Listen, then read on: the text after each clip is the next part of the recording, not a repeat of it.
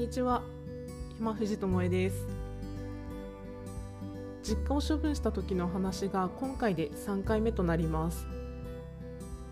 2017年の4月に実家を処分するために一度地元に戻ったので今ちょうど丸4年が過ぎた頃になります。正直言ってこんなに早く実家を処分することになるとは誰も想像もしていなくて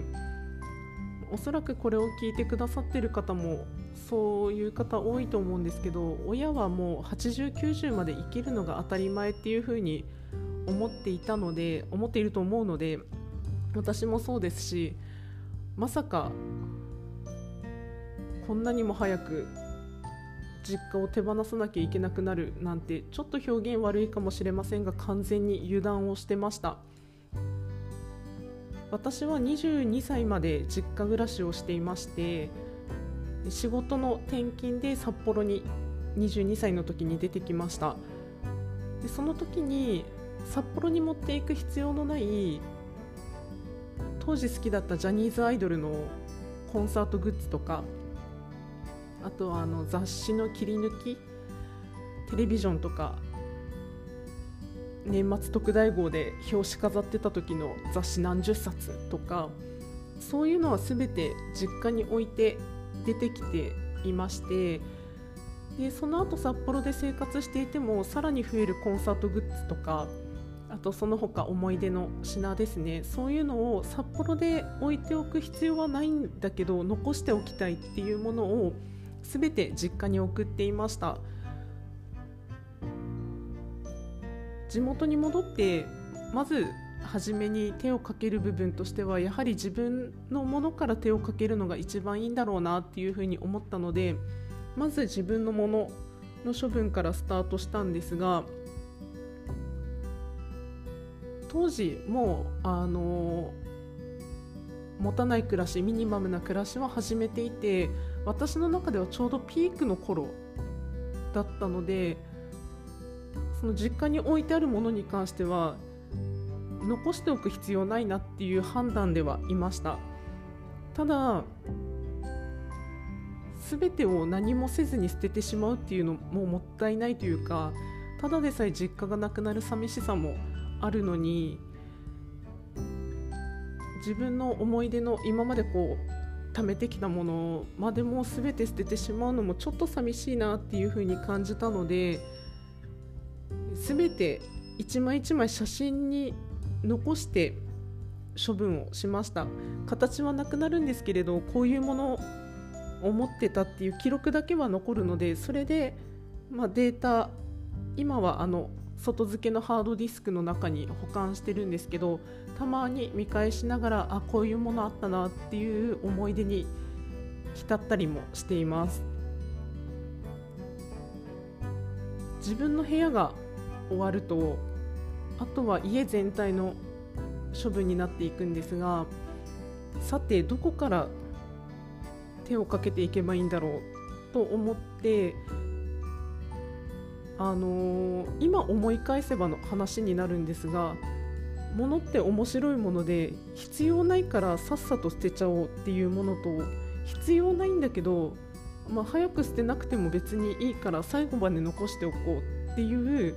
2つに分かれるなというふうに思います。結構あのこれ今使わないからもういいよね捨てちゃおうかって言って前半に捨てたものが後半になってあれそういえばあれどこやったっけ捨てちゃったっけって言って後半の方で必要になるっていうハプニングも何回かはあったんですけれどそれでもそんなそんななんかああ残しておけばよかったねぐらいで終わる程度だったのが幸いかなっていうふうに思います。自分の部屋が終わって次に手をかけたのが台所でした。家族、まあ、最大で5人ですね。で生活していた実家なので、まあ、だだんとなくなっていくあの処分をしていく。あと今使う量っていうことを考えるとそんなに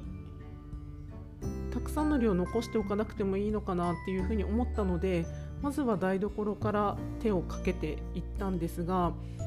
個人的には台所の片付けが一番楽しかったなっていうふうに思います。母親が亡くなったのがもう当時で10年前ぐらいだったので亡くなった直後に台所と母親のものは結構片付けたつもりでいてでその後も父親がいろいろ整理はしていたはずなのになぜかえなんでこんなところからクッキーの型とかプリンの型とか出てくるのとかいつの間に買ったのこの道具みたいなのがたくさん出てきたのはすごい面白かったなっていうふうに思いますしあとあのなぜかわからないんですけど寿司桶が5個出てくるっていううち寿司屋じゃないのになぜこんなに寿司桶が我が家にはあるんだろうっていう謎も解けぬままみんなでこう寿司桶をあの分け合うとかなんかそういうあの親が死んじゃったからなぜこういう状況なのかがわからない中片付けていくっていうのは結構個人的には楽しみながらできたかなっていうふうに思います。前回の配信でもお伝えしてはいるんですがあのフリマアプリがそんなに流行ってる時代ではないっていうこととあと田舎なのであんまりリサイクルショップを利用しないっていうのとあと何ですかねあの人にそのリサイクルショップに物を売っていくっていうのがどうも気が引ける状態だったので全て処分をしていくことにはなったんですがたまに私が SNS でこういう面白いもの見つけたっていうのを投稿してたらそれを見てたいとこたちが「えともちゃんこの例えば寿司桶まだ残ってる?」とか何センチぐらいの寿司桶あるの？とかこの写真の片隅に写ってたこのラーメン丼欲しいみたいな感じで連絡をくれて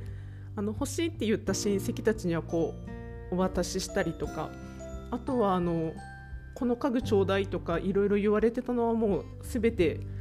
あの配布先を決めて残しておくっていうのをしたりっていうのはしていました。多分今ならフリマアプリを最大に活用するんだろうなっていうふうには思うんですがそこはまああの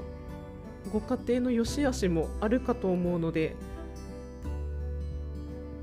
自分たちのその妥協点を見つけて物の処分をしていくのがいいのかなっていうふうには思います。食器はもし実家とか処分あの自宅もそうだと思うんですけど何かこう片付けをしなきゃいけないっていう風になった時はあの食器が結構早くに片付けると気分が楽になるかなっていう風に思います。あの食器棚から食器の量が減るだけで視界が広くなりましたこれは本当にな何にも変わってない家の中の配置って何にも変わってないのに食器棚に入ってた食器の数が半分になっただけでもう兄弟みんながあれなんかなんか変わったうちの家みたいな感じで言っていたのでやっぱり視覚効果っていうのは大きいのかなっていうふうに思いますでは今回はこの辺にしてまた次回も実家を処分した時にちょっと気づいたこととか思ったことというのをお話ししていこうと思います。